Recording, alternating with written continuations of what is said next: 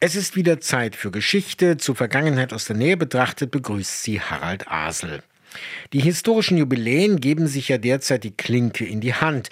Letzte Woche erinnerte ich an den Volksaufstand am 17. Juni 1953.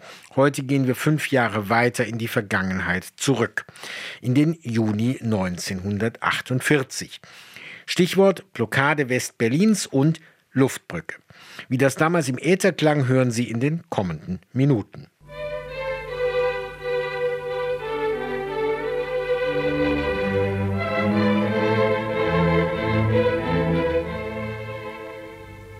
Hier ist Rias auf Draht. Sie hören uns auf Langwelle 269 kHz, gleich 1115 Meter im Drahtfunknetz der Westsektoren. Wir bringen Ihnen in wenigen Minuten ein Zwei-Stunden-Programm.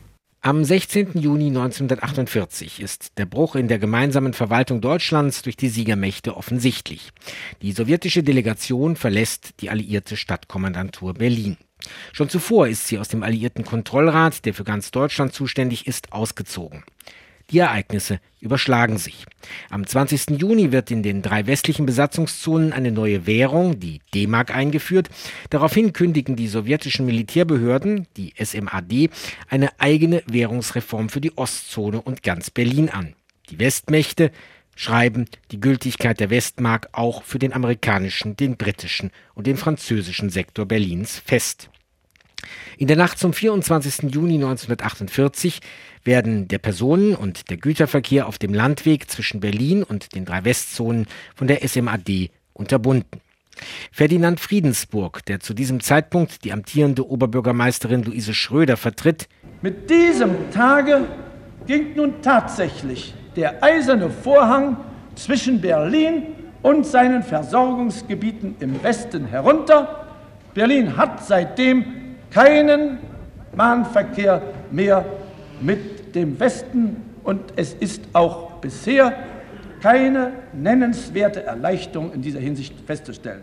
Der stellvertretende SPD-Vorsitzende Erich Ollenhauer ordnet das Geschehen sofort politisch ein. Man droht dem Berliner Volk mit dem Hunger. Das hat nichts mehr mit Politik zu tun. Das ist Erpressung. Ursprünglich hatte der US-Militärgouverneur Lucius D. Clay seinem Präsidenten vorgeschlagen, mit Panzern den Weg nach Berlin freizukämpfen. Nach dessen Ablehnung schlägt er die Luftbrücke vor. Am 26. Juni landet erstmals eine Maschine mit Lebensmitteln auf dem Flughafen Tempelhof. Wenig später hört sich dies im Rundfunk so an. Nur eine kurze Zigarettenpause ist unserem Piloten geblieben. Jetzt sitzt er wieder hoch oben in seiner Kanzel. Wir sehen seinen Kopf nur ganz klein. Die Maschine wendet, rollt auf das Startfeld zu und fliegt zurück nach Frankfurt oder nach Wiesbaden. 35 Maschinen sind es heute, die dreimal am Tag zwischen Frankfurt und Berlin hin und her fliegen, um den Bedarf an Lebensmitteln der Berliner Bevölkerung in den Westsektoren zu sichern. Alle 90 Sekunden landet in Tempelhof eine Maschine zu Spitzenzeiten. 12, 13 Minuten bleiben zum Entladen der Güter. Und auch auf den beiden anderen westalliierten Flughäfen, dem britischen Gato und dem französischen Tegel, rollt die Versorgung Westberlins an. Wir hören mit Freude und Befriedigung, dass ein gewisser Ersatzverkehr durch die Luft eingeleitet worden ist und wir wollen hoffen, dass dieser Ersatzverkehr in den nächsten Tagen stark ausgebaut wird. Aber meine Damen und Herren, damit kann, und ich möchte deshalb das mit aller Offenheit aussprechen, um über den Ernst der Lage keinen Zweifel zu lassen, damit kann bestenfalls ein Teil der Ernährung sichergestellt werden. Es ist aber ausgeschlossen, die gesamte Ernährung zu soweit ich es zu beurteilen vermag, ausgeschlossen, die gesamte Ernährung zu liefern. Und es ist völlig ausgeschlossen, etwa auch noch die Kohlenversorgung durch die Luft sicherzustellen. Doch genau dies gelingt ebenfalls. Die Kohleversorgung ist vor allem deshalb ein Thema, weil es um den Strom für Westberlin geht. Schon in der ersten Nacht der Blockade ist die Fernstromversorgung vom Kraftwerk Golpa-Czornewitz unterbrochen. Ein Reporter begibt sich zu einem Kohlelager. Warum werden nun diese Kohlen so umständlich hier erst zu ihrem Platz gefahren und von da aus weiter und nicht gleich an die Betriebe beispielsweise auf dem Wasserwege durchgefahren. Ich sehe hier unten fließt die Spree entlang, also man könnte die doch gleich an die Großkraftwerke weiterleiten. Das äh, Lager hier auf dem Kraftwerk Unterspree hat den Vorteil, dass die Kähne, die hier ankommen, nicht durch eine Schleuse müssen. Die Kraftwerke liegen alle im Zentrum, mehr im Zentrum Berlins, sodass die Kähne durch Schleusen müssen. Und die Schleuse unterstehen der russischen Regie. Und die lassen keine Kähne mit Kohlen durch? Zumindest ist mit großen Schwierigkeiten zu rechnen, wenn ein solcher Versuch gemacht wird. Aber ich möchte nur noch etwas wissen, das interessiert auch alle Berliner. Wird die Kohle, dadurch, dass sie auf dem Luftwege vom Westen hierher transportiert wird, teurer oder bleibt der Preis der alte? Nach allem, was ich bisher weiß, und ich glaube, dass das endgültige Nachrichten sind, wird die Kohle für den Verbraucher nicht teurer, als ähm, sie bisher ge gezahlt haben. Die Mehrkosten, die entstehen, werden vorläufig von der britischen Militärregierung getragen und belasten den Verbraucher nicht. Die Stromversorgung ist ein zentrales Problem der 2,2 Millionen Einwohner in den Westsektoren. Im Hörfunk begibt man sich auf die Suche nach skurrilen Nebenwirkungen, etwa beim Zahnarzt. Es ist ein altvertrautes Geräusch. Ich muss Ihnen ehrlich gestehen, dass ich dabei ein kleines bisschen Herzklopfen bekommen habe. Dasselbe Herzklopfen, was mich schon an der Tür befallen hat, an der Tür zu meinem alten Zahnarzt, den ich heute wieder besucht habe. Das Geräusch von der Bohrmaschine ist aber auf besondere Weise zustande gekommen.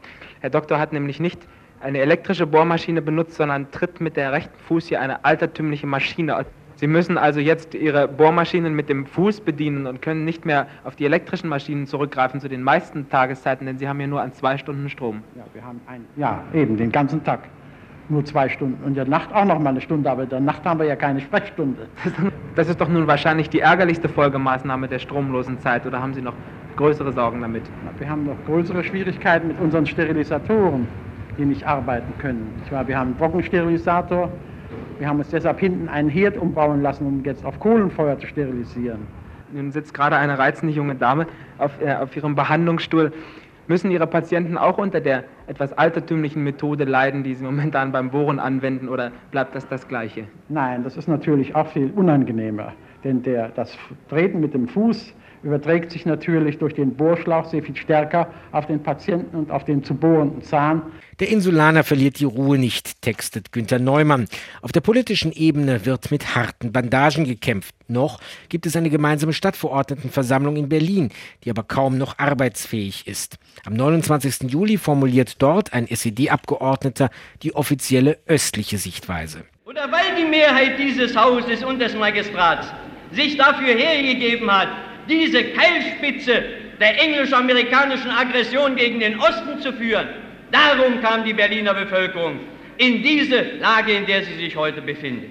Und wer für die Einführung einer Doppelwährung in Berlin eingetreten ist, wer dafür eingetreten ist, dass die Währungsreform aus dem Westen nach Berlin übertragen wird, wer damit das politische und wirtschaftliche Chaos in Berlin herbeigeführt hat, ich sage Ihnen ehrlich, der hat das moralische Recht verwirkt, über eine Blockade zu sprechen.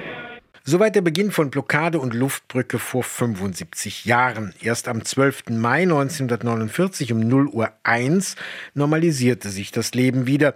Die Spaltung der Stadt war aber für Jahrzehnte unumkehrbar.